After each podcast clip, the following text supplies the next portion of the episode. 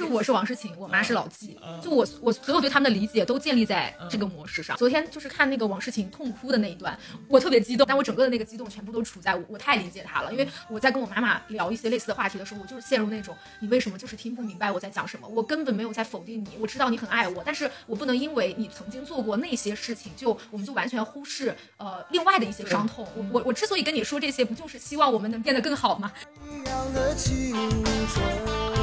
我看第三季最大的一个感受，女人在获得权利之后，或者获得一定的主体性之后，她怎么去运用或者看待自己的主体性，其实是很困惑现在的女性的，所以他们这三对才会上这节目。我爸曾经对我说过，我刚毕业的时候，我有是考虑就是做一点自己的事业嘛。他说，一个厉害的男性不会想要找一个女老板，搭配都是刘强东跟章泽天，绝对不能是刘强东和董明珠。你告诉他，董明珠也会有自己的王自如。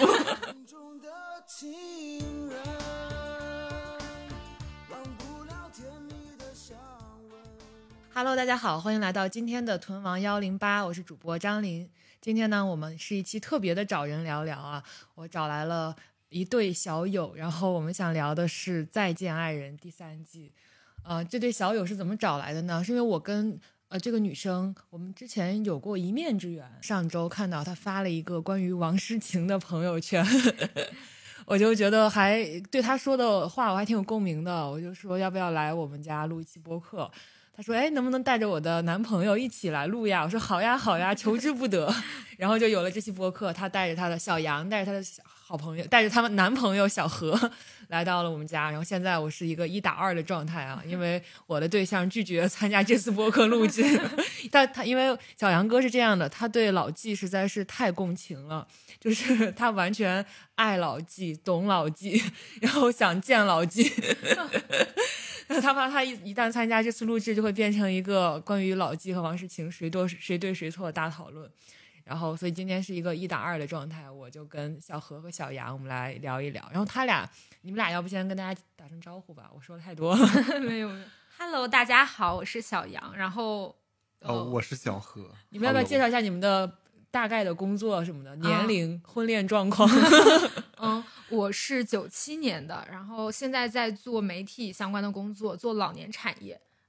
呃，我是九八年，然后比他小了不到半岁，然后我现在是在那个呃互联网做那个产品经理。觉得现在很奇怪，就是感觉看在家的人的好多都是小孩儿，就是也不是小孩儿啦，就是九五后。你们像你们一个九七，一个九八，嗯嗯吧？就是我昨天拉着我一个四十加的姐姐看这个，她就完全无感，她觉得是对人吵来吵去的，是有个什么劲啊？就觉得好无聊呀。嗯，小何的姐姐今年是。快四十了，快四十，快四十岁。然后他是看这个节目的，而且我们当时是有过一些交流。但是像我的父母，他们今年是五十多嘛，嗯，我觉得他们的接受度就不是很高，或者可能我妈妈会看一些短视频平台上的一些很简短的 cut，对，然后像我父亲应该就是完全不看。嗯，我曾经就因为就是王诗晴的妈妈来的那一集。我是这个妈妈，她妈实在是让我想起了太多我妈的朋友们了，就是这阿姨那那个阿姨的，就是太像了。我就是跟我妈说，你一定要看一看那一段，她绝对会让你想起很多人。嗯，然后我妈也没有看，就是他们好像对此类节目没有很感兴趣，就看不太进去。感觉大部分的可能说五十多岁那些人，就是因为他毕竟婚姻已经过了很久嘛，就是。不管适合不适合，就是磕磕绊绊，已经过了这么久了，已经达到了一种他们能接受的平衡，然后他们反而觉得那种比较激烈的冲突是他们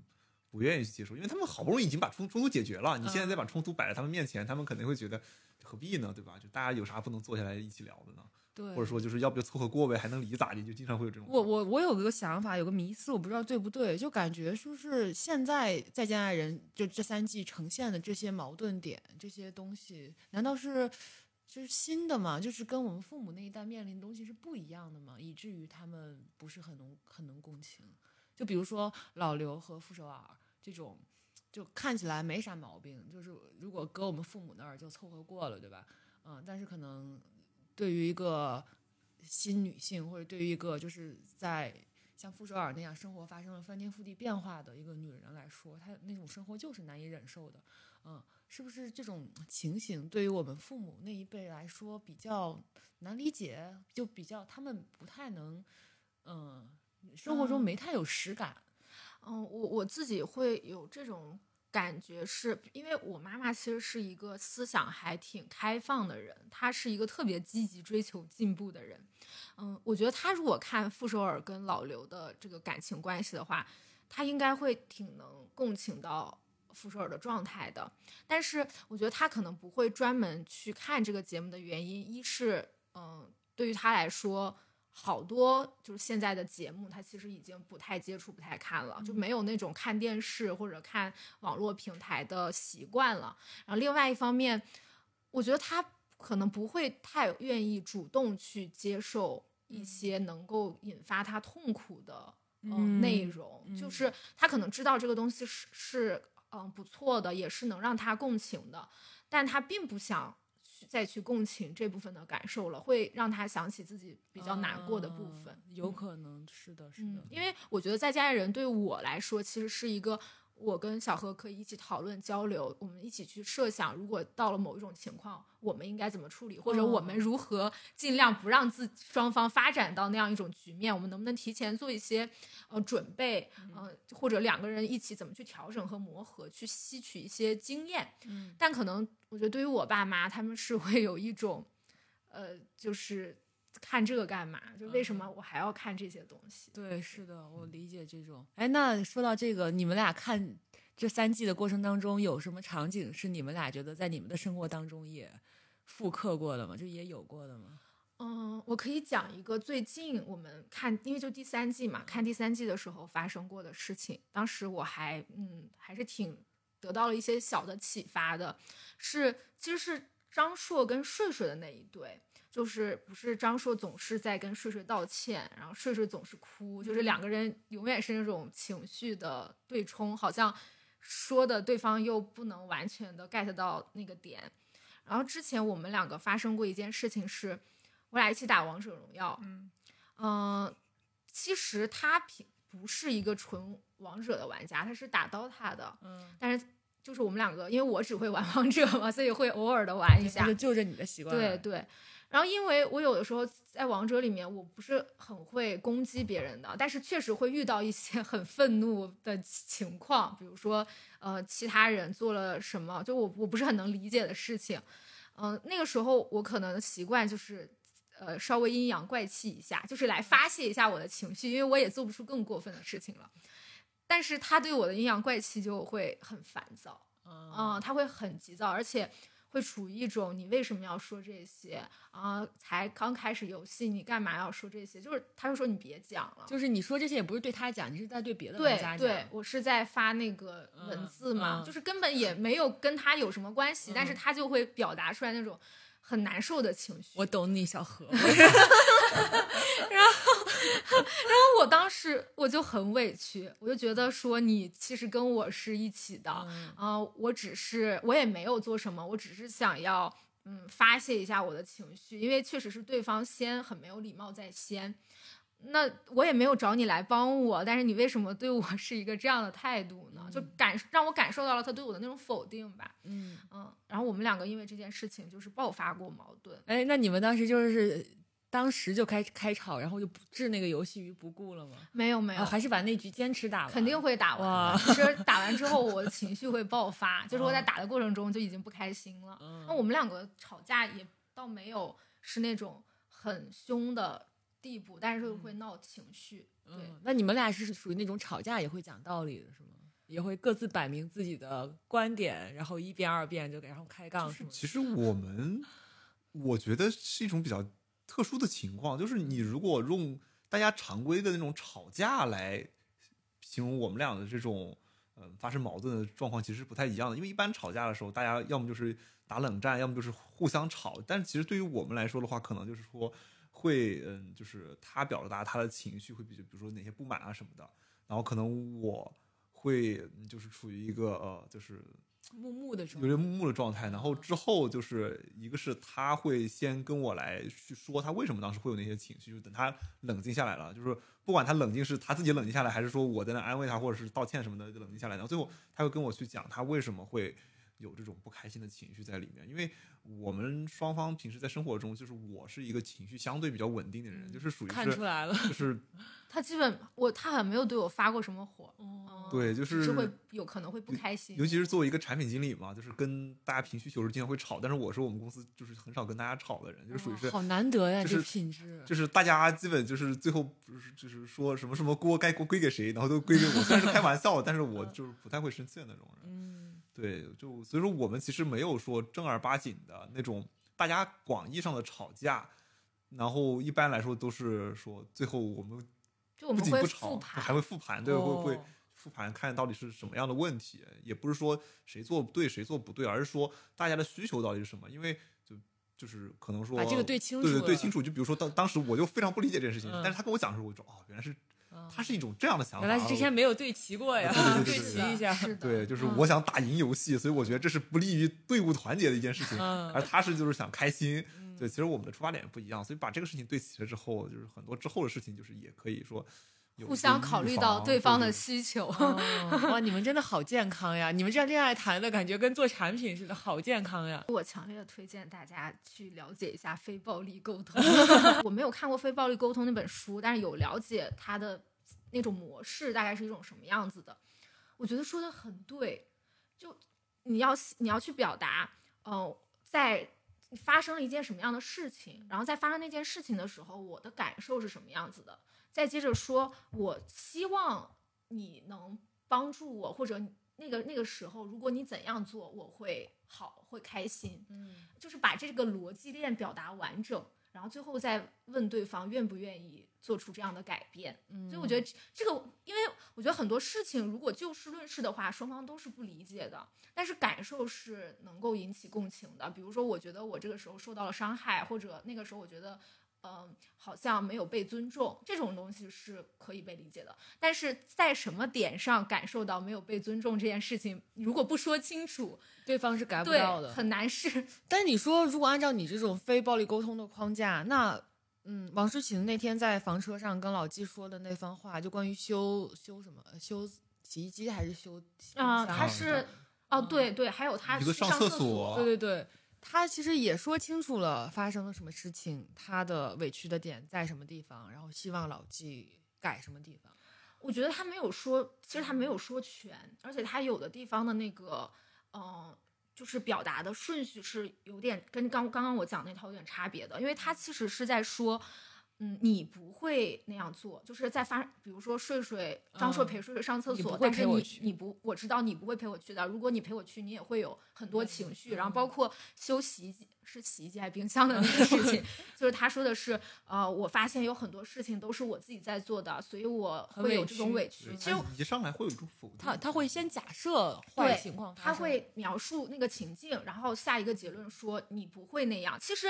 肯定，如果真的发生了，大概率可能老纪就是会像他说的那样不会。但我觉得一个更健康的模式应该是说，比如说刚刚那个上厕所的例子吧，可以说是当我看到。张硕陪睡睡去上厕所的时候，我突然感觉很难过，我突然觉得自己心里有点委屈，呃，因为呃，我其实希望在我有这样需求的时候，你也能陪我去，啊、你也能像那种状态一样去理解我，啊、因为如果你那样做了，我会觉得自己被呵护了，被关心了，你很爱我，我会感受到这种幸福感。然后如果下次有这种情况的话，就是你可不可以不要不开心，可不可以陪我去呢？就是，就我觉得这个这样的话，对方，我觉得非暴力沟通的一个重点是在沟通过程中，对方不会觉得自己被攻击到了，嗯嗯，自己被你否定了，而是他觉得，呃，如果我这么做了，你会开心，你会感受到我的爱，对我提供给你的东西。嗯，就是我觉得王诗晴这一季之所以被骂这么凶，包括上一季的张婉婷，之所以被骂这么凶，很大一个程度就是他在表达的时候，他会带刺儿，就是他会顺带在表达自己的诉求的时候，就像你刚才说的，他会顺带去攻击到别人。嗯，他这种攻击甚至是无意识的。对，嗯，然后我我之所以呃，就是这个说出来很招骂，但我真的上一季的张婉婷，这一季的王世晴，我就是一边看大家骂他们，我一边又能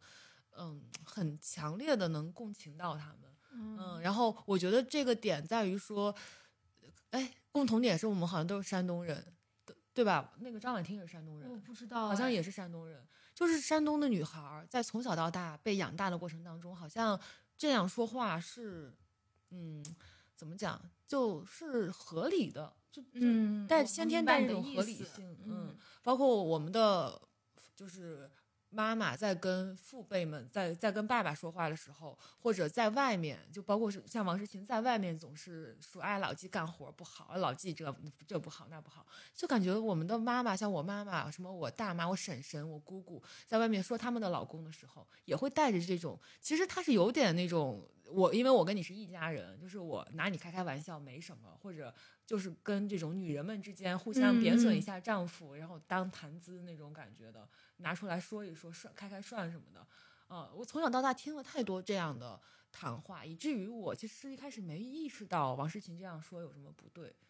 我我特别能理解你刚刚说那部分，因为我在这个点上是有就是意识到我的问题的。我我举个例子，就这个转变是怎么发生的？是我也喜欢这样做。我在我们我跟小何的关系里，我也喜欢这样做。比如说我跟他的朋友一起吃饭，或者是跟呃，就是尤其是他熟悉而我不熟悉的人，我好像就喜欢拿他的一些事情来调侃。其实我当时说的时候，不是想要说他不好，但是我只是觉得他是一个玩笑，能够让大家的氛围比较有意思。因为你也不可能 当着所有人的面说啊，我觉得小何这里好那里好，就会觉得很奇怪，对吧？嗯，但是呢，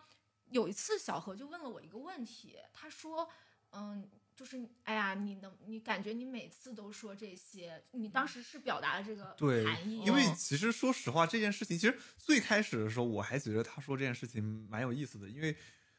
我其实那件事情本身是一个很很有意思、很搞笑的事情，只是我感觉就是后来发现，大家对这件事情的感认知会觉得我是一个非常不靠谱的人，或者说是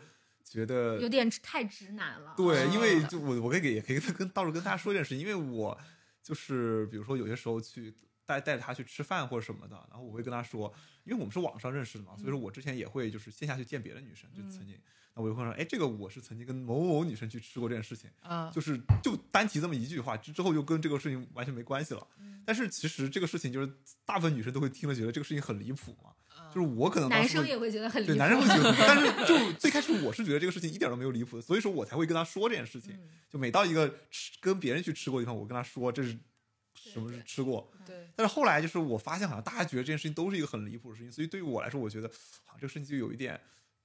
不好就总拿出来适。讲就不对对对对，然后又每次被大家拿出来，然后大家又附和啊，这是 真离谱啊，我就会有一种不太好的情绪在里面。但其实他也觉得没啥，你也觉得没啥，但是说多了就会觉得，对大家说离谱说多了，你就会被这个大家的离谱给魔音穿耳。对，其实我一直都觉得没啥，我就觉得当成一个段子跟大家讲的。嗯对，但是他可能就是会真的觉得好像大家对他的评价是不好的。我就跟他说，我说也没有吧，可能大家只是随口一讲，我而且我都没有觉得不好。嗯，但他跟我说过这件事情之后，其实我就有了一个意识，就在于。因为我在表达这些事情，会不会对方的感受是不好的？嗯嗯，还有就是后面出现了一个很明显的转机，在于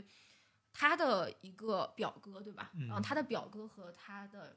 准嫂子，对，我们一起吃饭，然后我发现，呃，就是那个女生，她就是非常直白的去表达她对于呃她男朋友的喜爱，哦对这个很灵的，，对，这就是超灵的。我坐在对面看的时候，一开始见第一面的时候，我坐在对面看，都会有一种啊，这么甜腻吗？就是这么这么，但是对她老公来说，这个真的啊一会儿超受说眼睛又好看，一会对儿说这这又帅了，这又美了。对，嗯这非常直白。然后本来我心里也没有放在心上嘛，只是觉得这就是人家那对的相处模式。但是我们两个回家之后，他对我说了一句话，他说：“哎，你怎么说？你好像就是想，他就表达了一下，觉得对方好，感觉好幸福啊，就是好甜蜜呀、我我其实我们两个的相处其实还是蛮甜的，我很少从他嘴里面听出觉得别人对更甜蜜的那种话，所以我那时候就脑子里一下就是叮响起了一个 铃声，就我突然意识到他是感受到幸福感的在里面，嗯。就是相比我去表达那种段子一样的调侃，其实他在那样的关系里面更会觉得幸福，嗯，对，所以我就在调整这件事情。啊对，我觉得就是表达是个很重要的事情，因为我平时就是很少表达嘛，然后我是在家里面经常做家务的一个人，但是其实你比如像洗碗啊、拖地这种，还是有些时候，其实我们并没有真的规定说谁来专门负责某一件事情，然后往往是根据说今天比如说谁忙了、谁有点累了什么的来做，只是说一般来说我做，但是有些时候我是希望他能去帮我做一点的，然后我就会跟他去。最开始的时候，我就不会跟他说这件事情，然后慢慢慢慢的，可能说你今天不洗碗，明天不洗碗，累了十天之后，你就会人就会有一种不开心的这种，这种人就会变成一个碗 碗就会变成人。对，就这种不开心就会积怨起来。但是到后面的时候，我就是对这种不开心的情绪，其实我也会跟他及时说，比如说我说你这次能不能洗一下碗。然后他比如说，如果说他真的表现出了一些，他确实这个时候累了，我其实这个时候我就能理解，哦，那他确实累了。那我说我不累，那我我洗呗。我或者说，那我说你要真累了，要不你过来看着陪着我洗，那我也就没那么不乐意了。就是我觉得就很好的把这个当下的一些不好的情绪给很快的舒缓掉，因为我觉得不管是脾气好的人还是脾气不好的人，他的这种负面情绪如果没有很好的去舒缓掉，去通过沟通的方式去舒缓掉的话，他是一定会越积越多，越积越深，然后最后形成一个惯性，然后直到他某一天他。无法再接受这些东西，或者说是他又突然想起了过去的某一件事情，嗯，对，就就会拿来说。那么大家的这个事情说，你怎么把这个陈年往事掏出来说，对吧？掏一个洗衣机，掏一个上厕所出来说，这谁接受得了啊？对吧？其实但其实是积积怨已久的。对对对对，已经积怨已久。对，而且刚才说到刷碗、做家务这件事儿，我就还想到一个点，跟王诗琴很很像的，在于就不会撒娇，或者不会夸赞，不会用用夸赞来给对方提供那个情绪价值。就其实对方在干很多活儿，我也知道他干很多活儿，但我好像就不太会表达出来说，哦，我看到了你干很多活儿，你很不容易，然后很感谢你，你这样很很对，很好。我好像从来没有这么说过。我意识到这点是我前几天跟一个我的大学学长，我俩那个聊天儿，他是马上要当奶爸了，然后他因为他是做老师嘛，做大学老师，所以他们家的家务也都是他做，他也做饭啊什么的。他老婆是在外面赚钱的那个，然后我就说我们家跟你跟你们家很像，就是我们家也是小杨哥会干很多家务，但是我说你难道不会有很多怨言产生，或者你俩会因为这个吵架吗？他说哦，从来不会。然后我跟他讲了我们的这个相处模式，因为我们我跟小杨哥经常会因为谁多干了一点，谁少干了一点而大动，也不是大动干戈吧，就是而而争吵。嗯，他说我觉得你的点应该是在于说你不太会夸他，就你从来没有。赞美过他。哦，我说对，我没有赞美过，而且他就是我，我也知道小杨哥很希望别人赞美他，嗯，就是他说这点不太一样，就你嫂子特别会夸我，哦，你不知道，就是男的，就是做一顿饭，一旦被夸了一下，被老婆夸了一下，哦，你不知道那个爽，哎呀，那个感觉就是让我做一辈子饭我都愿意。然后我说，那你不知道他是在刻意的赞美你吗？他说我知道啊，我知道我也爽啊，而且他如果能坚持赞美我一辈子，那我就真的愿意给他做一辈子饭。哦，他说你你你你自己算算账对吧？你动动嘴，别人要动动那么多手，嗯，为什么不动动嘴呢？就我觉得人在做一件事情，他付出了，他总要获得一点别的什么。嗯就是我有，因为我们家也是小何做家务做的比较多，嗯、我就可能想一些别的事情想的比较多。有一个阶段，我是真的会。忽一定程度上忽略他在家务上的付出，就是比如可能在某个阶段，我觉得他对未来规划的不够多，我在这些事情上会有很多的考虑。就我们两个的那个角色也有一点颠倒，就是跟传统的那种意义上有颠倒。嗯，我就我就觉得他天天就是也没有在一些真正重要的事情上上很多的心嘛，就会产生那种嗯，就是不是很满意的状态。但我在跟我的好朋友聊天聊这些的时候，就是我我清醒过来或者认真去思考这件事，我就会觉得其实他付出了很多，就是他做的那些事情。本身就是很有价值的。嗯如果他不做，就要我来做，是因为他把那些事情都做了，嗯，我才能 没有那些琐碎的，就很像，就很像那个上野千鹤子讲的那个家务劳动的那个啊概念嘛、是的就是以爱为名在被剥削，你 就是 你现在你们俩你你是那个家庭主妇，小何家庭主妇在以爱为名被剥削。所以后来我就非常非常，我在从内心往外的认可他的价值。我觉得除了嗯、呃这种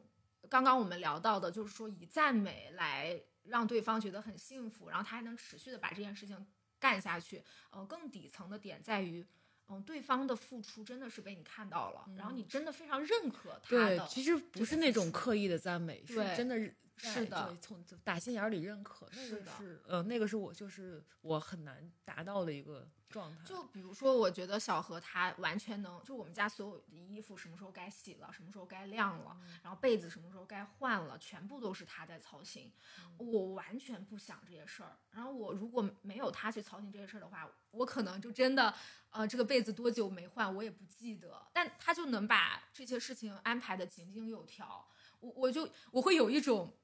钦佩感，而且这真的不是我的脑子会习惯性做能到想到的，的事情对？吧？嗯。对对，他什么都记得住。那如果如果小杨不表扬你，你会有怨言吗？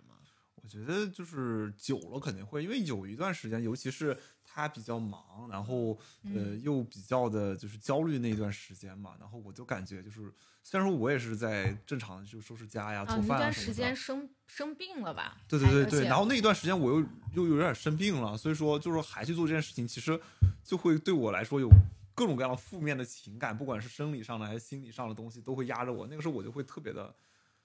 就对不开心。但是反过来说，哪怕是比如说就是呃别的一些，比如说阳了的那个时候，或者是什么时候。就是如就算是生病了，但是他会给我去跟我去交流，或者说是去觉得我做了一些事情，他很感谢我呀，或者说是他给我一些鼓励，我就觉得，哎，都是小事儿，就跟那个学长那感觉对是一样的，对对对就比如说共通的。对对，什么晾了个衣服，做了个饭之后的话，他会觉得，哎呀，辛苦你了。我说，不行，这这次这个饭做的还是差了点，然后他他表现出这个意有未尽之处，还能再进步的这种感觉。嗯，那我觉得两个人的能量不不不可能，可能就是会有两个人能量都很好的时候，也会有两个人能量都很不好的时候。他刚刚提到的那个阶段，就是我也遇到了很多，就是比如工作呀、或者是生活想不明白的地方。然后他刚刚好也没有在一个能量很高的阶段，嗯然后他就觉得，呃，如果我不能兜住你的那个低谷期，嗯那咱们家好像就乱套了，对，就是就是就一一切都很混乱。嗯但其实我是一开始没有意识到这件事情，当他后来表达出他这个情绪的时候，我就跟他说，我说。啊，我说，其实如果你表达出来的话，我肯定会调整我自己的，就我不会这么放任自己 如此低落或者能能量如此差。就我觉得还是对方很差的时候，就我也会努力的提上来一点，其实可能就扶持的这个感觉。对，嗯，我觉得就是王诗晴和老纪的一个点在于说，就王诗晴是不能接受对方差的，就不能接受对方能量低的，就以至于说他会有各种各样的不满产生、怨言产生。嗯，就是比如说。像老纪，他其实之前是算是就跟胡兵是胡兵还是胡军？胡兵胡胡兵兵同一时期的出道的模啊特嘛，就其实曾经的行业地位是很高的。然后，嗯，后来就不管是不是为了扶持王诗琴吧，反正就现在就是到了一个十八线演员的一个境地。然后王诗琴其实是不太能接受对方能量低这件事情的。嗯，这个点就我其实，在王诗晴跟老纪上的那种巨大的共情，不是在和我的亲密关系里，其实是 绝大部分都是我跟我妈，那谁 是王诗琴，谁是你？就是我是王诗晴，我妈是老纪。嗯就我我所有对他们的理解都建立在这个模式上，因为他跟老纪的好多对话的那个状态是我跟我妈妈之间曾经有过的。其实我跟小何之间完全没有，对哦，但是我跟我妈妈就有一些表达特别像，包括呃老纪不是会陷入那种你要不然就肯定我，要不然就否定我的思维嘛。嗯嗯，在有一个阶段，我妈妈也是这种特质特别明显，就是如果我指出了，呃，其实她做的某一件事情是对我造成了伤害的，她会极大的怀疑。呃你在认为我不是一个好母亲。啊嗯我懂，嗯所以我昨天就是看那个王诗晴痛哭的那一段，我特别激动。小何知道我特别激动，但我整个的那个激动全部都处在我我太理解他了，因为我在跟我妈妈聊一些类似的话题的时候，我就是陷入那种你为什么就是听不明白我在讲什么？我根本没有在否定你，我知道你很爱我，但是我不能因为你曾经做过那些事情，就我们就完全忽视。呃，另外的一些伤痛，我嗯我我之所以跟你说这些，不就是希望我们能变得更好吗？啊 你为什么就是陷入那个循环？永远我们没有办法聊到更深入的东西。其实你只需要承认，就是你的确没有那么完美，而本身所有的关系就没有绝对完美的关系就可以了。是的，但我在这个事情上来说，就是首先我也赞同他的这些观点，但是我是从老纪的那个方向来看这个事情的。我也是感觉就是。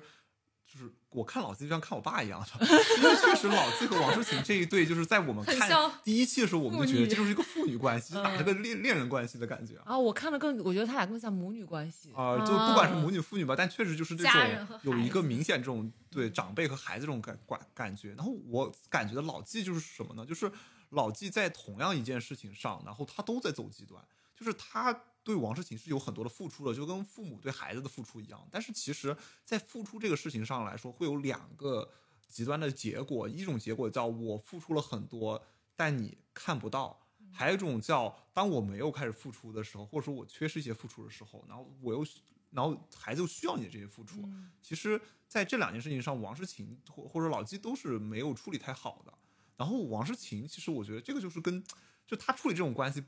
应该去参考去父子的关系，或者是说叫亲子关系去参考。其实这个时候，你完全让一个呃父辈的人、长辈的人去改变他的一些很多的观点，或者说是这种思路，其实是很难的。这个时候反而、呃相对小辈或者说是那个年轻的人，可能会容易改变一些，就是或者说呃比较容易用迂回的方式，对对对，迂回的。方式，因为其实像那个老纪最后不是会到房车上来找那个王诗晴嘛，然后他刚上来的时候，其实他已经是有一个让步，对对对对。但是就是后面一下子那个情绪上来了之后，我感觉就跟我和我爸聊天的时候，就是有一次我跟我爸聊天的时候，真的就跟老纪找王诗晴一样，就是我爸那次也想跟我聊聊，我就是我就当时我就觉得，哎，我爸要找我聊了，那我也得跟他好到好好说道说道，掏心窝子说一说。结果一说多了之后，其实我也是掏心掏肺的说，而且也没有说的那种非常激动，但是一下子我爸就觉得，啊，他的或者或者是权威被挑战了，或者说是呃把他的一些弱点，或者说是其实一些不如孩子的地方给暴露出来了，他一下子就会觉得啊，我接受不了这件事情，然后就会陷入更大的愤怒之中。嗯，我觉得其实就是啊，他说的我。不是很认同，是吗？为啥呀？是这样我觉得你们俩在说的是一件事儿啊，呃其实呃他说的我不是很认同，嗯因为我觉得这个要关关于我们两个对待。就是我们的原生家庭的模式是完全不一样的。这个事情我们今年还刚刚聊过，因为我今年去他的家里嘛，然后他也接触过我的父母了，我也接触过他的父母了，我就觉得我们两个在面对亲子关系这件事情上的模式区别特别大。嗯比如说他刚刚讲到，就是王世晴要对老纪更迂回的去表达，就是你好像就像对待你的父亲一样，他可能暂时听不明白嘛，比较老派一些，那你不要着急，不要说的过多，要给他一些时间。他的迂回在我眼里是一种敷衍，那你认为应该怎么样？直接开干？就是我跟我妈妈的相处模式其实就是这样的，嗯、我是我是那种就是我妈妈即便流泪了，即便哭了，我也我也不会说。明明这个事情我是这么认为的，但是我要以一种很委婉、很迂回的方式，就是我会在表达上注意自己不要攻击对方，但是我不会给你一个模棱两可的答案。嗯因为我觉得那个会误导你，让你以为这个事情还是像你不是那么清晰，不是那么清晰的告诉你我的思路。而且我也不认同你刚刚说的，就是你跟你父亲之间的那个经验可以那么合适的运用到老纪和王诗晴身上，因为我觉得，即便我们在他们身上会产生跟家人的那种共情，但不代表。我们跟家人的相处模式可以应用到亲密关系里，因为嗯他们毕竟是一对夫妻关系，而夫妻关系嗯呃，就我我很难想象王诗晴跟老纪采用你对你父亲的那种 迂回，我觉得那这日子就没法过了。嗯 我觉得如果聊不透，那你跟你的父母之间是可以保持距离的，你们可以比如说每周只沟通一次，你们在一些没有呃达成共识的问题上可以选择不达成共识，因为你们毕竟是两代人，要走各自的路。可是我觉得夫妻是要陪伴一辈子的人，如果你要是想一直走下去，你们在一些核心问题和对互相感受、价值观的那些方面的认同是必须的，不然怎么过呢？但是感觉他们这一对儿如果聊透了，就会非常的直白和血淋淋和可怕。就是其实能感觉到王诗晴浅就是再深一些层次的那些欲望，其实是没法拿到台面上来直直接告诉老纪的。比如说他对名和利的渴望、贪恋，然后他对更好生活的嗯 maybe 追求什么的，就是嗯这些东西如果拿出来讲，尤其是在节目，肯定反正首先在节目上拿出来说，肯定谁都知道会对自己嗯不好。对，然后生活里边，我认为他也不会把这个东西拿出来跟老纪聊，就很就是于是结果就会很糟糕。所以，比如说刚刚小，我觉得我之所以不认同小何那个部分，是我觉得你在表达这个里面王诗晴要去配合老纪做出一些改变，可我恰恰就是觉得他们的关系其实不太可能是王诗晴配合老纪去做出改变，一个是他们两个。呃，一个是正在处于一个上升阶段，比如事业啊各方面要追求独立和成长上升阶段的一个人，然后另外一个人是觉得自己长期为，比如说为事情付出嘛，嗯，而且我们能感受到老纪对这段关系的维持是非常渴望的，他非常需要王诗晴。那我这个里面，我觉得核心，比如说王诗晴，我只能说一个人如果对那样，比如说一些名啊利呀、有这种追求，那他永永远远都不可能跟自己说，就至少在他现在这个阶段，他不可能对自己说我不追求了，他肯定还是要追求的，他还是要满足他那些没有被满足的部分，即便他未来觉得他不需要，肯定也是他满足了之后，他进入下一个阶段，他意识到哦那些东西也并不能给他带来那么大的快乐，但他一定要度过这个阶段。就我觉得王诗晴是一个还在追逐。对向前走，在往往上飞的一个人，你不能评，可能很难评价说他追求的是好或者坏，这个是没有办法做定论的。但是至少他还要拼命的往前走。但是如果他们想要继续维持这段关系，嗯、就是如果不聊透一些事情。老纪也不能去做下一个判断或者决定，是我到底要不要去继续做出一些改变来，让我们两个人的关系产生一些根本上的变化。嗯嗯嗯，因为我觉得这种像父女一样的模式啊，或者说像呃母女一样的模式，本身确实是很难维持的。嗯，他们需要改变他们的模式。所以你们俩一个是改良派，一个是改革派，现在啊看起来改革确派，实改革派不太革命认同革命派，就是你要革命，革老纪的命。是的，是的，我也发现了。嗯、我刚刚听他聊这个，突然想到一个点是，就是我为什么敢于去做这种很激进的，就是把什么话都聊透。嗯我觉得有一个很强烈的基础在于，就是亲密度。嗯、我觉得这个。这个亲密，我们可能在前期这个关系建立的过程中，让我感受到已经达成了一个很强的亲密度。然后他，呃，给我一种信心，是即便我把这个事情戳破，我们也能走下去。对，也不会很容易就破裂，它不没有那么脆弱。因为我跟我父母的关系就是这样，就我们可能会呃发生矛盾，然后也会吵的时候吵得很凶，但是就我从小到大跟我的家人都非常亲密，就我们之间之间秘密是很少的，呃，然后互相每天都在一起吃饭，然后天天几乎都待在一起，每一顿都一起吃饭这种，所以我我有那种呃，我可以把这个跟你聊破的呃那种底气吧。我跟小何之间也有一点这样，那我对他信任度也非常高，我不会在说这些的时候会在心里先转好多圈，你能不能受得了这个话？啊就是 我不会有这种顾虑，因为我知道他很了解我，他知道我对他是没有恶意的，我不是会为了。呃，伤害他而去说一些什么样的东西？我觉得好，我我在我的生活当中体会到的是，的确很多情侣或者甚至是夫妻之间，他们的亲密度并没有那么深。嗯，他们可能在很多精神领域上对于对方的了解和认可、欣赏都是没达到那个，嗯对，没达到那个程度。但说到这点，我其实有一点没想明白的，就是我们一方面说亲密度要达标，就是要把对方当成就是一家人，或者当成是一个可以无话不说的，然后就是不没有什么没有那么容易被自己摧残掉的这么一个个体。那另一方面就是像我们最开始聊到的，比如说王诗晴喜欢在众人面前贬低老纪，但是他可能对他来说，他也觉得他们的亲密度已经在那儿了，他说两句开开几句玩笑也没啥，就也不会伤害到老纪。那这个度到底怎么把握？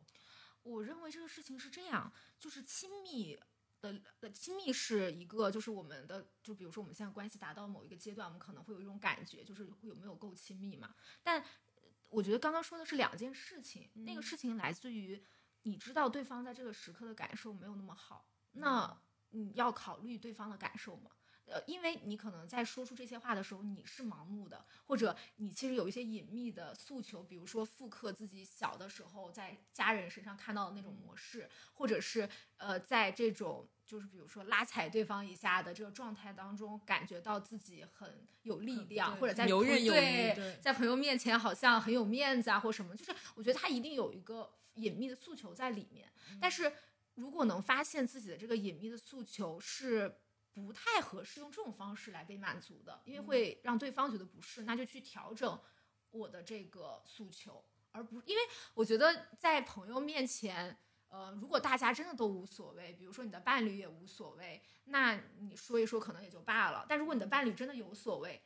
那可能就要想一想，我为什么非说这个不可呢？嗯，嗯，这其实是个悖论，就是人到底能不能改变？有，我觉得好多东西它就是长在你的人格底色里边的。你就是即使你意识到了啊，我要去修正它，我要去调整它，但是就是究竟能不能改呢？我觉得是要画一个问号的。就比如说我跟小杨哥，我们俩各自的特质，其实在婚前就已经非常明了了，就我们都知道对方是什么尿性，就是嗯我也不是，就婚前我们其实二零年就在一起吧，今年才结婚，也经历了很多事情，也知道他的脾气是这个样子的，嗯，然后有没有一个阶段，就是希望，就也说过好多次，就是每次吵架都说，哎呀，要要改，要怎么就以后不怎么怎么样了。但是好像每次还是重复那样的模式，就是王诗晴她有一有一集是他妈来的那集，她不是特别的嗯 down，、对特别的绝望，她就觉得这个模式怎么又回来了？嗯嗯嗯，我觉得我也会有这种好多，我觉得亲密关系当中好多人都会有，就是那个可怕的模式怎么又一次重演了，又回来了，就总会有这种感觉。你有什么感受吗？我觉得吧，其实改首先就是说，我觉得改变一个人，我觉得是很难的，但并不代表说你一定要完完全全全让这个人脱胎换骨。就是这个人能意识到这件事情，其实是一个非常重要的一个节点。就是你包括比如说我，其实是一个很不会哄人的人，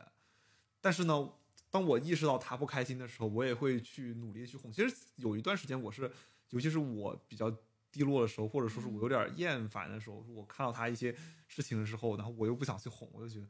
反正我也哄不好，对吧？或者说是也不知道他到底真开心不假开心，嗯对吧？就不想去管了。但是后来我就觉得，就是当我意识到这件事情，就是我其实已经知道他不开心了，那我就应该去哄一下他，对吧？就是我应该去做一下这件事情，哪怕说我可能这个时候不是特别乐意哄，或者说我也不知道怎么去哄，我也该去哄一下他。者你觉得这这个模式怎么又回来了？你会对，我觉得就是得去想办法去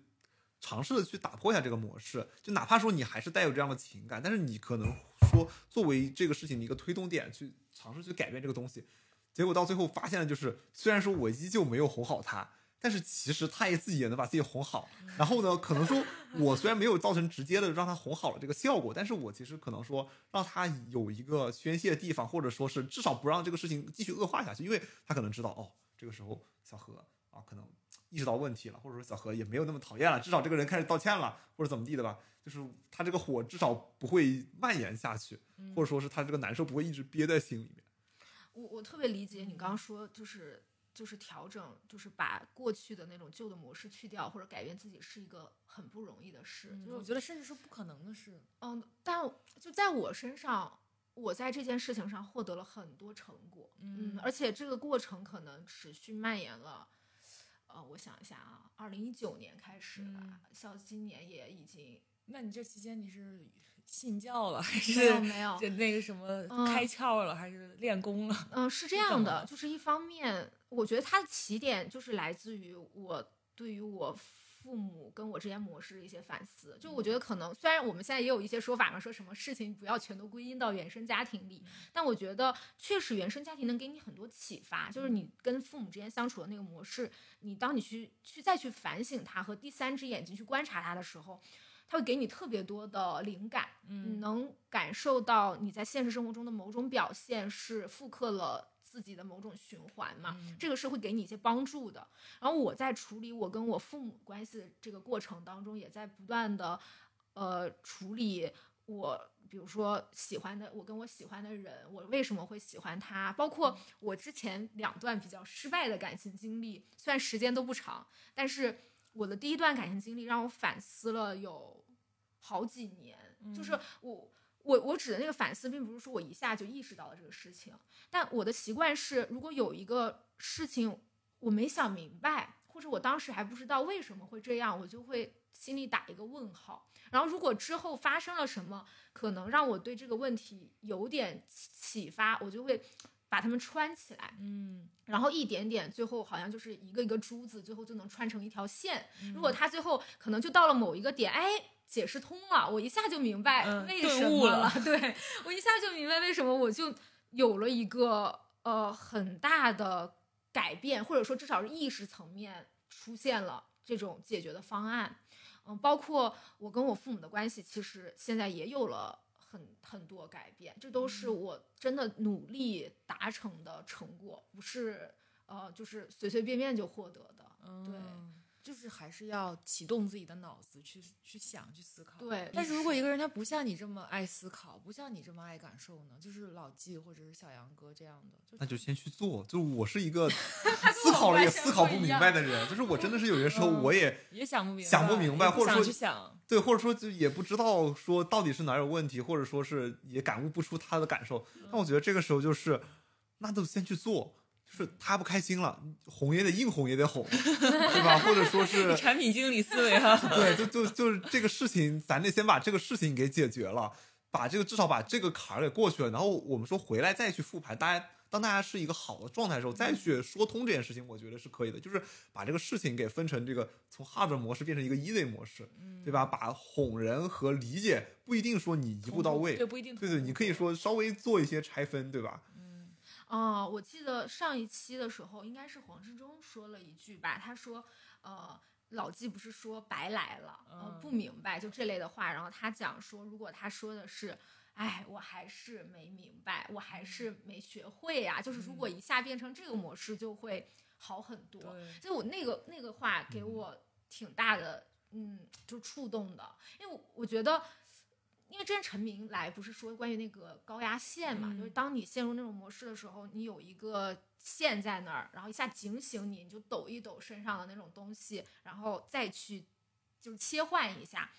我我觉得他的那个我还。原来我还是没学会，就有点像是这样的效果。就如果你理性上知道，比如说我不该这么轻易的就发脾气，当他这么说我的时候，我先不要那么快的做出情绪上的反应，或者他已经做出了情绪上的反应，但是紧接着有一根弦想的是，嗯，其实总这个事情总是发生，这个旧的模式总是发生，我先停一下。就我先不要那么快的，对，其实就差这一下，对，就投入进去，对，就会好很多。但我觉得这个的确是需要训练的，这个可能是有点涉及到一些心理层面的那种机制或者之类。我是在二零一九年的时候，还是看过一些就心理相关的东西，对，当时还是嗯有很多收获。包括我记得当时读到很重要的点是，其实呃，比如说像。刚刚讲到的，你和小杨哥陷入的那种状态，就是你们两个在那种情绪下都没有办法接住对方，嗯，就是对方都是卡在那个点上了，在那个时刻，两个人的情能量都是低的，没有办法，比如说在你释放自己的攻击性的时候，开启自己防御机制的时候，对方不能够跳出来，然后给你一个兜底，用一个更大的杯子把你装进去，对，所以，嗯。我那个时候看心理方面的东西，就是说，人的接纳的能力，就这个杯子是要是可以不断的扩大的，对，是可以不断的扩大的。当你更容易去理解别人这些不同的反应。就他做出这个反应的时候，你能先反应过来，他为什么会有这个反应？其实他不是在攻击我，是因为他陷入了某种模式里。哎，你转变了一下你的应对机制，对方也会发生一些改变。其实就是你接住了他，然后这个互动的过程就会让你们两个。呃，慢慢的磨合的更好，可能他不会一开始就那么顺利，但就是一个不断扩大自己杯子的过程。嗯，就是看谁的智慧先修大，先修大了那个人就先承住另外一个人。对对对，是这样的。然后，哎。可以给大家分享一个很机械但是很有用的做法，是我妈教我的。就是每次这种情况出现的时候，心里默念三声阿弥陀佛，真的很管用。就是其实默念三声什么都无所谓，就在于你默念那三声东西，你先静下来了，就是每转移对，就是把那个怒火值先就是去一去火，降一降温，然后再去想。其实你念那三声的过程当中，你差我我不知道为什么就总会。闪现一个念头，就是哦，他现在是需要我的，是需要我去包容住他的，是的，然后就会会发现很管用，这个这个方法真的超管用。包括他们在节目里不是说那个小宝贝儿嘛，说你说什么吵架的时候后面加一句小宝贝儿，其实我觉得这个跟就是也就是一个气口嘛，你通过加入这么的一个词，然后迅速让自己反应过来，我们两个其实是相爱的，对，对我们两个不应在此时我们。不需要怀疑我们有过的那些很美好的部分，然后先让自己跳出那种互相攻击的模式。其实，只要有一个人先跳出来了，这个过程都会变得好很多。嗯，是的。哎，最后还有还有一段时间，我们来聊一聊，就是这次播客的起因嘛，就是嘉璇写的那个关于幕墙的朋友圈。你你你自己说吧。啊，其实就是我看，就是我看到好多呃，比如网网上平台上，大家有在讲说，就是王诗晴会说自己是个慕强的人嘛，然后大家经常写的都是呃，王诗晴这怎么能叫慕强呢？说慕强就给我的感受就是，大家都觉得其实女性慕强没有什么问题，但是王诗晴的那个慕强不是慕强，她只是忘恩负义，是白 眼狼这种，她不配慕强，对，她不配进入慕强的行列，对对对，就是。我看的时候，因为我是在幕墙这件事情走了很多弯路的，我是体验是不好的。就是我在呃之前就在成长过程当中，我对于另一半的想象都是很强，就是一个成熟的男性，能够在各种方面上指引我，就是这一类的那种形象。所以，我也会习惯性，比如说，嗯，碰到了一个很强的人，在我心里很强的人。我其实在这段感情当中并不舒适，嗯，但是我还是会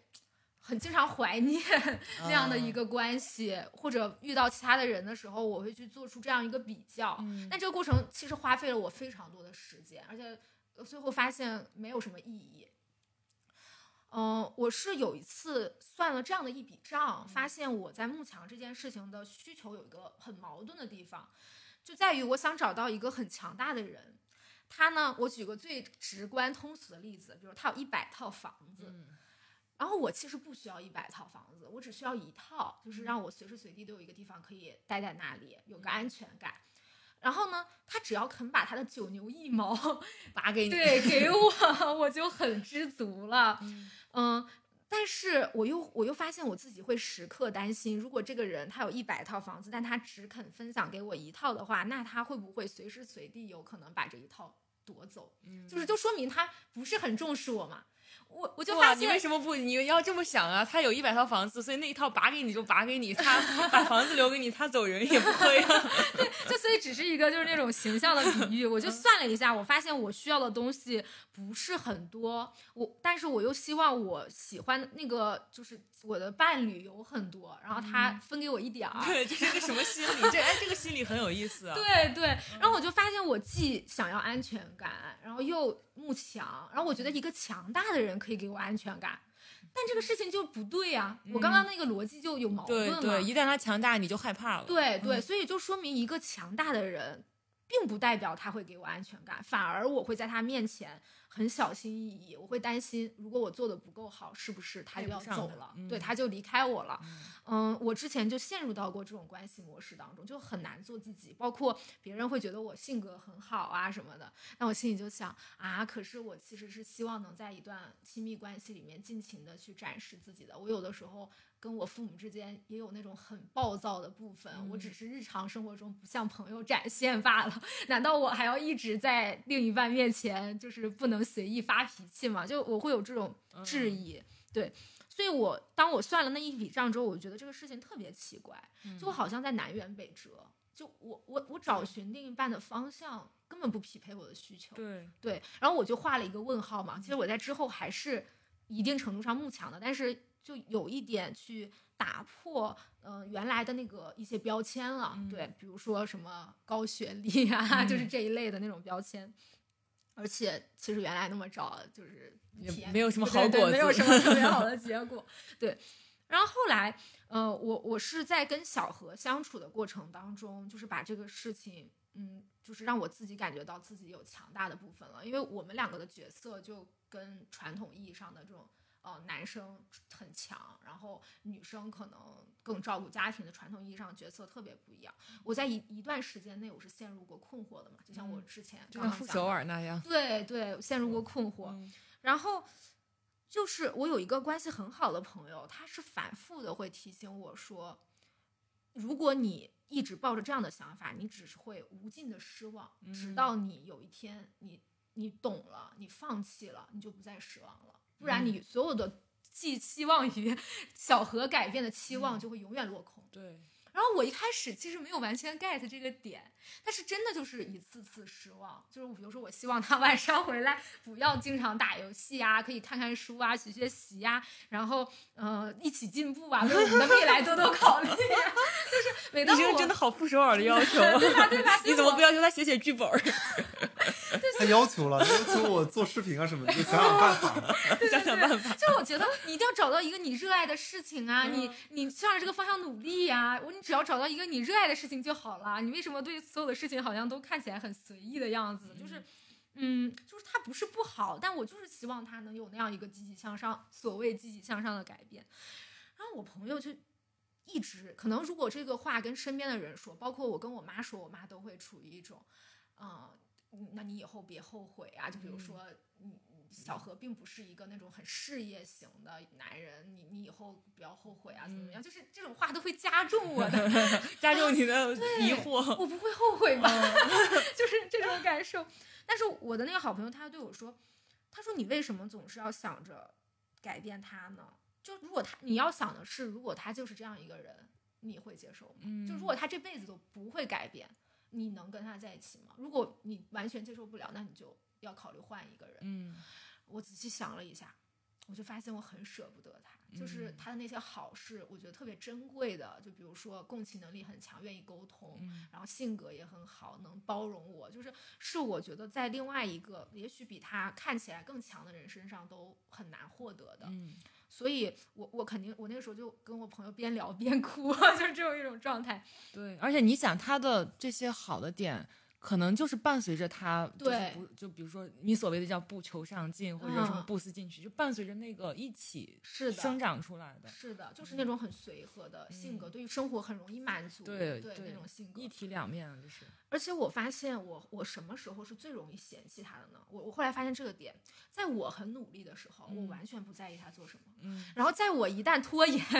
不想努力，然后或者是很焦虑，觉得自己怎么总是达不成自己的目标的的时候，嗯。我就看他不顺眼，嗯，我我就觉得啊，那这，我我后来我我那段时间经常对他发脾气嘛，但我后来我就会跟他说，我说我很抱歉，因为我在对你发脾气的时候，其实是表达一种自我厌恶，嗯，就我那个时候不是在讨厌你，而是在讨厌，就是对我自己，这是我看傅首尔跟老刘老刘那一点那一段就很感慨很感慨的一个点，就是我觉得他们俩为什么在这个时机才。就是要离婚，要要有这个矛盾。我感觉，就因为我跟傅首尔算是就是虽然没有直接认识，但其实我们有很多共同的朋友，包括我他现在合伙人是我之前的合伙人，就是我能理我了解到他可能这两年就包括上海又疫情啊，又这那的，其实也是有很多就是生活上的压力。包括他也开公司，他也要养人，嗯，然后那上海疫情又开不了工，开了工之后，他去年直播又出了那事儿，就肯定有各种各样的屁事儿在让他就是像你说的那种，他自己的遇到问题了，这时候他知道哦，老刘差了，就是老刘嗯不思进取了。嗯。其实之前他忙到飞起的时候，他反而是没有那么在乎老刘是不是闲着的。是的，是的，嗯。我就是产生了同样的感受，所以我我我我发完了脾气，我我我又跟他道歉，我说我其实不是在嫌弃你，我是在嫌弃我，就是如果嗯我能更努力，如果我能更厉害、更强大就好了。然后我就突然发现，就是能量嘛，在我能量很好的时候，如果我看到他能量差，我一我是会拖住他。嗯但是在我能量差的时候，我看到他那样，我就觉得 你为什么不努力一点？为什么不让我轻松一点？但我那个好朋友就会跟我讲说，你不应该去对他有这样的要求，他没嗯有改变过，他一直是这样的一种状态，而且那个状态就是他舒服的，是你在把你自己的一些对于不对自己的不满，然后加注到他身上。比如说，我会对他说。我我其实那个时候隐秘的想法就是，如果你这个时候在看书，会不会我就也看书了呢？嗯 就是我是想象那样一个场景，然后我看他玩游戏，我就心里想我也想玩，其实你也想玩游戏，对对对。然后我后来就改变了自己的心态，我那也是一个过程，也不是一个一蹴而就的，就一个过程，就是我深刻的认识到，我想要的生活只是我想要，嗯他他不一定想要对他嗯有没有都无所谓。如果有的话，他可能也可以享受；如果没有，他也无所谓。但是是我太想要那样的人生了，对，那我就要自己去创造。嗯呃，如果他什么时候也需要一些帮助，或者我能给他一些什么呃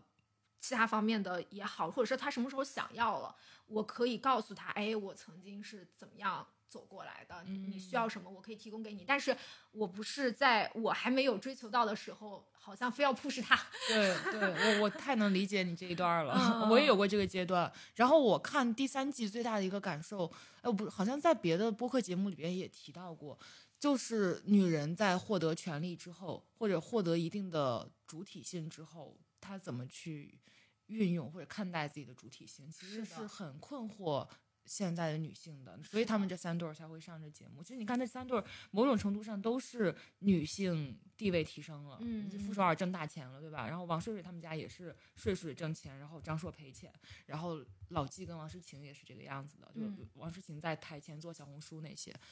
就都是他们好像就貌似女性成了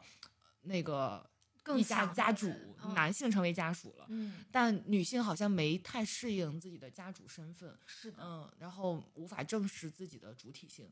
以至于会有这样的这这那的问题。就像你说的，你刚才是你意识到说要把你自己的人生目标就当成你自己的，不要强加到你的伴侣身上。他的他想成为一个。慢悠悠的人，松弛的人，还是想成为一个什么三十 under 三十的人，还是怎么着？那是他自己的选择。对，嗯对，但是好多好像对于传统的就是传统的我们的婚姻教育或者我们的受到的那个思想的荼毒来说，我们好像还没有迈出，就大多数人还没有迈出这个这这个框架。就我遇到这个问题的时候，我会有一个思维，就是一定要换位思考嘛。就因为我是一个要求自己不要双标的人，特别是在亲密关系里，就如果我自己做不到，我不要去要求对方能做到这件事儿。所以我在思考这个问题的时候，我会去想，我们不是总讲说家庭主妇嘛？就以前我们是呃女生做家庭主妇，然后男性在外面。就是操持，然后但是会嫌弃自己的这个老婆，但其实我们不断的去强调，其实家庭主妇很难做的，嗯你要每天照顾那么多的事情，还看孩子，压力很大，他们应该值得被尊敬，对吧？然后，所以我也会倒过来去想嘛，我们总说要让女独立女性，然后去就是发现自己的力量。那如果这个时候我就是一个对于自己的人生啊，或者是未来就是一些规划更呃愿意去规划的人，更愿意擅长这些的人，那我能不能接受我的伴侣是一个、呃更顾家的，但是在可能长远规划事业这件事情上不愿不没有那么多想法的人呢？嗯如果呃我们承认女性作为家庭主妇的价值，那我们能不能承认男性作为家庭这个主妇的价值对主妇的价值？如果我们承认前者，我们也应该承认后者。那嗯为什么我们会赞扬，比如说有一些奶爸呀这种的？但是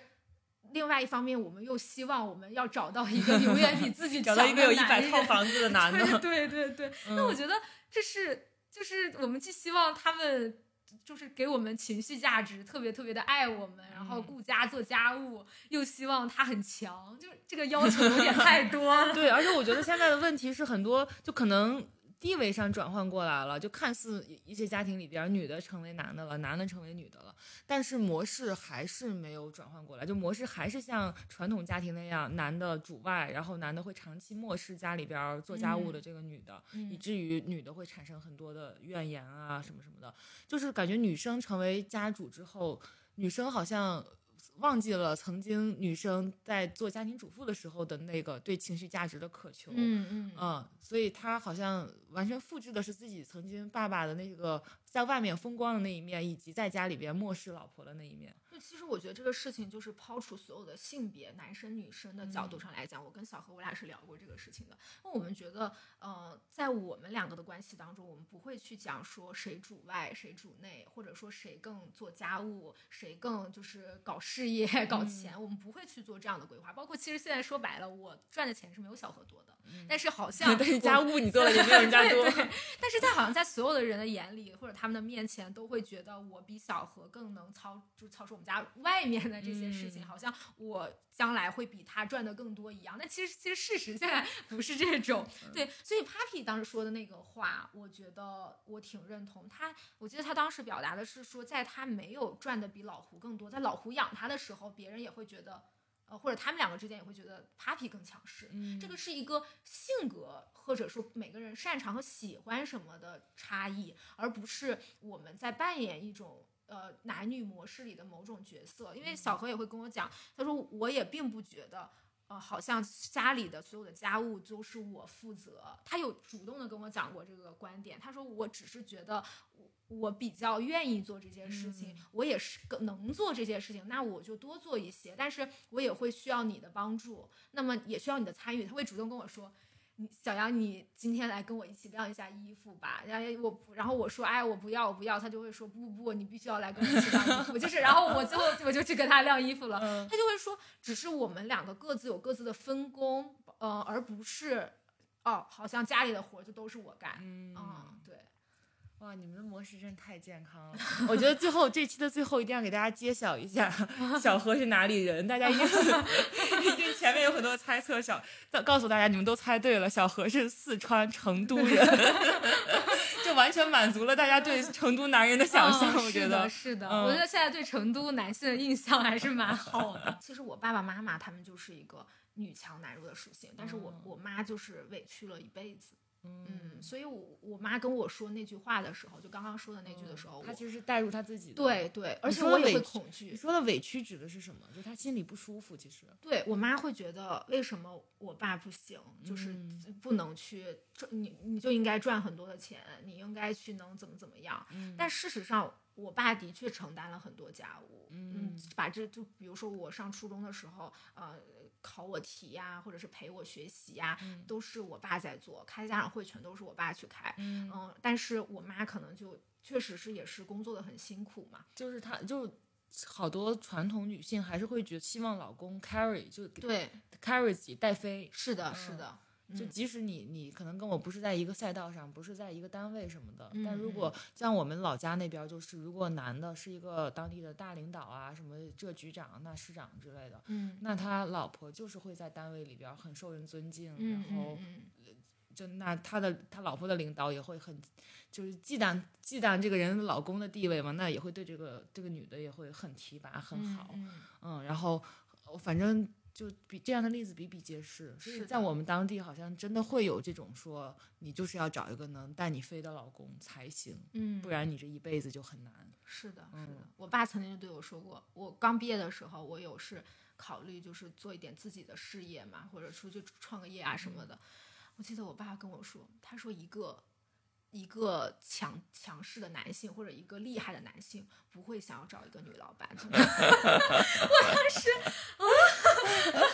你想跟我表达什么？他就这样来劝我，他说你不要这样子做，因为你爸也知道你想找个什么样，想找个一百套房子的人。他就他就是他的意思就就是说，呃，搭配都是刘强东跟张泽天。嗯他拿这个来你把说营销号看多了吧？绝对不能是刘强东和董明珠是吧？他对我觉得他心里想的就是你，你肯定你要往这个，我妈也会跟我说，她说你要成为一个优秀的女生，你要有自己的兴趣爱好，你要把自己变得更加的这个注意自己的形象。对，我觉得他们内心里其实深深想的都是你可能很优秀，你的成绩要好，然后有好的学历，有好的工作，但是你的你的那个心里面隐隐的那种目标和结果是趋向于你可以拥有一段好的婚姻。嗯只是说我妈妈可能那个时候心里想的是，你怎么去维持住你这个好的婚姻呢？一定也是因为你足够优秀，嗯，对，而不是说。我足够优秀，所以我愿意对想选谁选谁，对想有婚姻就有婚姻。，啊当时你爸一定还没有还不知道董明珠跟王自如，你告诉他董明珠也会有自己的王自如。对，尤其是小何，你是怎么学会这些的？哦有人教你吗是是这样子的，就是因为打小的时候，其实我们家是一个非常普通的家庭，但是我们家也算是一个非常顺利的家庭。其实整个家庭的生活是一个非常稳定的生活的，就是虽然会有各种各样的这种所谓的这种烦恼，但其实不会有这种真正的这种，就是那种坏心眼的人呐、跟你勾心斗角啊或者什么的，就是所以说对我来说就是比较单纯嘛，比较简单。所以说嗯对我来说就是很愿意去跟别人沟通，或者去释放一个善意，或者说别人的恶意，我会觉得。嗯那就这样吧，可能是我真的我做的不好，或者说我想，哎，那这个事情该怎么解决？就是是这样的一个比较简单的首先他安全感很厚，嗯第二就是他周围没有不正常的人。就是我觉得这个对小孩成长太重要了。就是有的家庭里边他会有不正常的人，就不管是爷爷奶奶也好，爸妈也好，然后这个不正常的人会很大程度上影响这个小孩的各种行为模式，然后这就很难去改变。我觉得。那我的家庭可能就是你刚刚形容对，的这就是他种。们是一个比较特殊的，就是当你听完他们家的这种，或者是他的经历之后，你觉得，哎，嗯小杨长成了现在这么一个嗯非常 我小时候这个善良的人，我觉得真的是非常不容易。谁揍你啊？你们家谁比较暴力？我妈，我 我爸我妈小时候，就我小的时候，他俩都揍，但后来可能是我妈的那个脾气会更大。嗯，然后我小时候，那你妈会揍你？爸吗？会，那你爸应该去去那个东北的反家暴中心对对对你咨询一下。是的，是的，而且我小的时候会跟我妈一起这样干。对，所以 我啊，不是，等会儿你小的时候跟你妈一起揍你爸，对你也揍你爸，对对你太就是我小的时候完全意识不到这是家暴，嗯完全意识不到，就是觉得这是我们家特别司空见惯很正常的一件事情。然后我我有一次会，我跟你讲一个事情，就我我应该是上高中吧，然后我去跟我我跟我爸说，我说聊起说那你俩吵架，我说我肯定是向着我妈呀，我说那我向着谁呢？我一定是向着我妈的。然后我妈妈就生气了，我你妈说生气，对我妈嗯生气说：“你怎么能这样说呢？你这样说岂不是代表就是我好像很没有道理一样？”就是，然后我当时就特别懵逼，你妈就占了便宜还要卖乖，我心里想：天哪，我向着你，我向着你说话，竟然又又有 毛病了，就是，嗯，就是特别。就我们家，包括整个的那个亲戚关系啊、家族关系，都有各种冲突，就冲突，嗯而且很激烈的那种。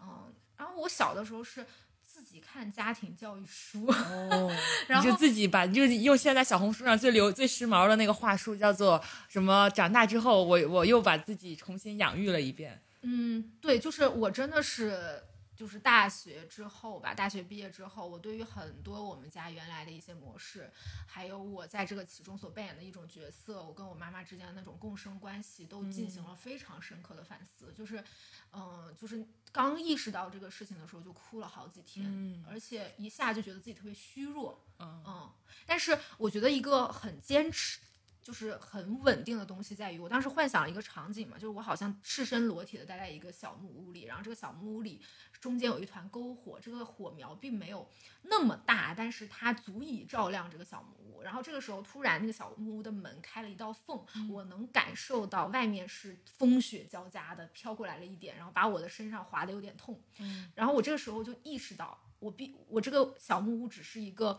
暂时能留在留这个地方，或者我一直居住在这里，但其实外面处处都是危险。嗯然后我就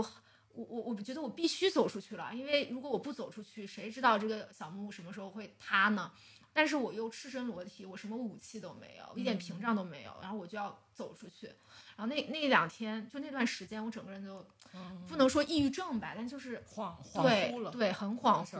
然后当时我我甚至会跟我非常亲密的室友跟他们说，就平时他们就感受到有一个巨大的变化，他说平时跟你一起出去玩的时候，你都是兴高采烈的、活蹦乱跳的，但我那两天就是特别慢，有事儿了，心里有事儿了。对，然后整个人觉得能量特别低，嗯，嗯，然后当时我就跟我一个好朋友去形容了我那个场景，然后他就跟我说，他说你别怕，他说你走出来吧，说我也在这条路上，嗯就是。就真的就是慢慢的一点一点又重新建立自己面对外界的那种能量和就是能力，但是我又觉得那个小木屋是非常重要的部分，就它中间的那团火，就是我们家的那种亲密，就是即便有很多的争吵、很多冲突，但是我跟我父母之间、又就是亲密共生。对，对，又是亲密共生的。天呐，哇，感觉你这个故事是能登上故事 FM 的程度。那我我妈肯定会说：“哎呀，又要说我的不好。哎，那你跟你爸后来聊过这件事情吗？”嗯，我就是在意识到我跟我妈的共生关系之后，我开始就我这么说吧，在我的前二十二年，我爸都是一个我们家绝对负面的形象。我甚至跟一个男生曾经聊，后来啊聊过这个事情，因为他当时发了一个朋友圈，是说他觉得在一个家庭当中，父亲形象的就是那种贬低，包括对于一个男孩子的伤害是巨大的。就是他觉得自己的父亲没有被尊重，然后他自己的那个内心也受到了伤害。他是长大了之后意识到了这件事情，就是他们家所有人都可以指责他父亲。嗯，然后我当时一下就特别有共鸣，我心里想：天哪，我爸爸就是这样一个角色，就是我妈妈甚至可以在所有人一起吃饭的时候公开指责我的父亲。嗯，对，就是非常习惯的一件事情了。我就去跟他聊，我说，嗯，你的这个也很启发我。我说我因为我是个女孩儿，我们家也是一个父亲形象被无限贬低的家庭。我从小所建立的一种感受，第一个，我要保护我的母亲，就是我母亲是一个无比脆弱的人，我一定要保护她，我要扮演一个能够给她安全感、给她爱，甚至我我后来明白，我在某种意义上是上意义上是在扮演她的丈夫的那样的一个角色。然后第二点就是我一定要找到一个理想当中的父亲来做我的伴侣，嗯，来弥补我的那种缺失。所以这两点都在后来深深的 影响了你。对带我带来了很多我的反思。就我发现这件事，这个是让我不能够不健康的。然后我后来意识到这个事情之后，我就跟我父亲有聊，我我父亲一下。我就能明白很多我以为我妈妈绝对正确的事情，其实不是的。嗯其实是我爸爸从来不说我妈妈的坏话，说我妈妈的不好，然后让我以为不好都是我爸。嗯，对，然后但是我爸确实他到后来也从来都没有说我妈的不好，但是我会慢慢的调整我跟他们之间的那种印判断象嗯对，和重新解读一些事情，然后到后来，嗯、我我对我父亲的那个态度一直以来都是很差的。就我大学的时候，我室友就会说，你一接电话一说话就知道你给谁打电话。就是嗯如果是对你妈妈，你就特别甜；如果是对你爸爸，你就是极不耐烦，然后非常愤怒，就是说几句就要吵起来。而且我非常习惯，我所有的最糟糕的一面只有我父亲知道，就我没有对任何人展现，只有我爸。而且我爸就是那种，啊，就是他好像就像是一块牛皮糖，就是你怎么样推开他，他都不会真的推开你的那样的一个人。所以他能那样对我妈吗？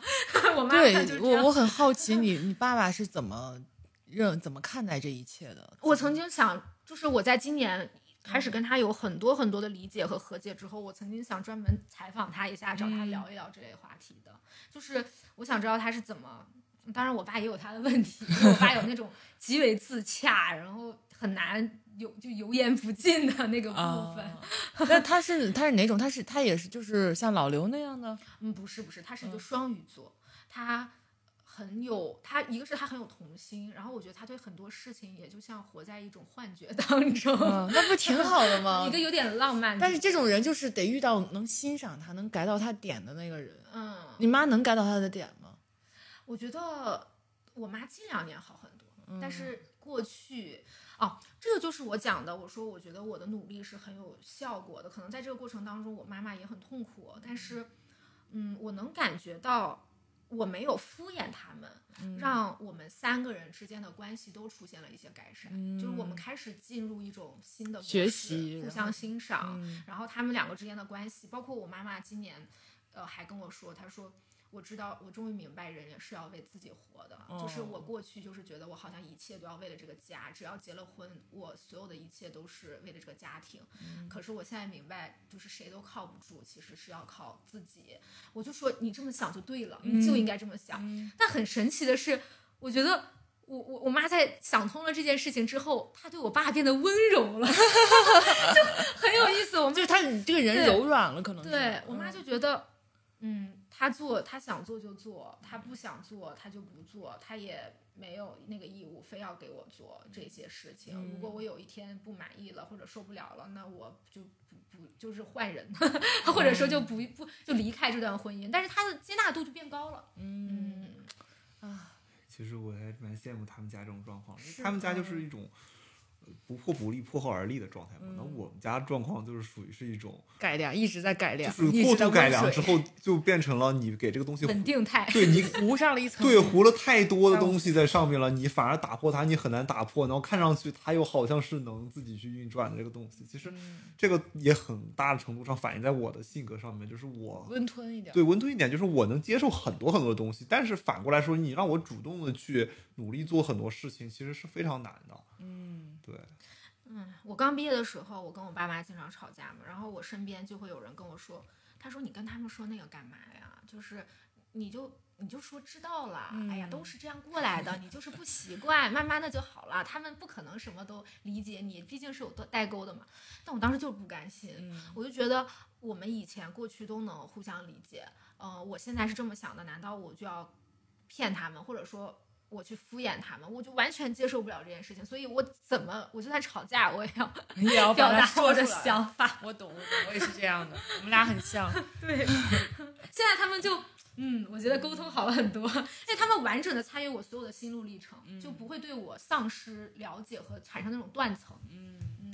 所以说，其实什么方法都能解决，对都有自己都会找到自己的解决之路。是的，我最后模仿来一段那个 Melody 的啊模仿、模仿秀啊。那在这边我们要跟大家讲，再见容易，再见很难。很难我们下期再见吧。我真的超爱模仿这段儿。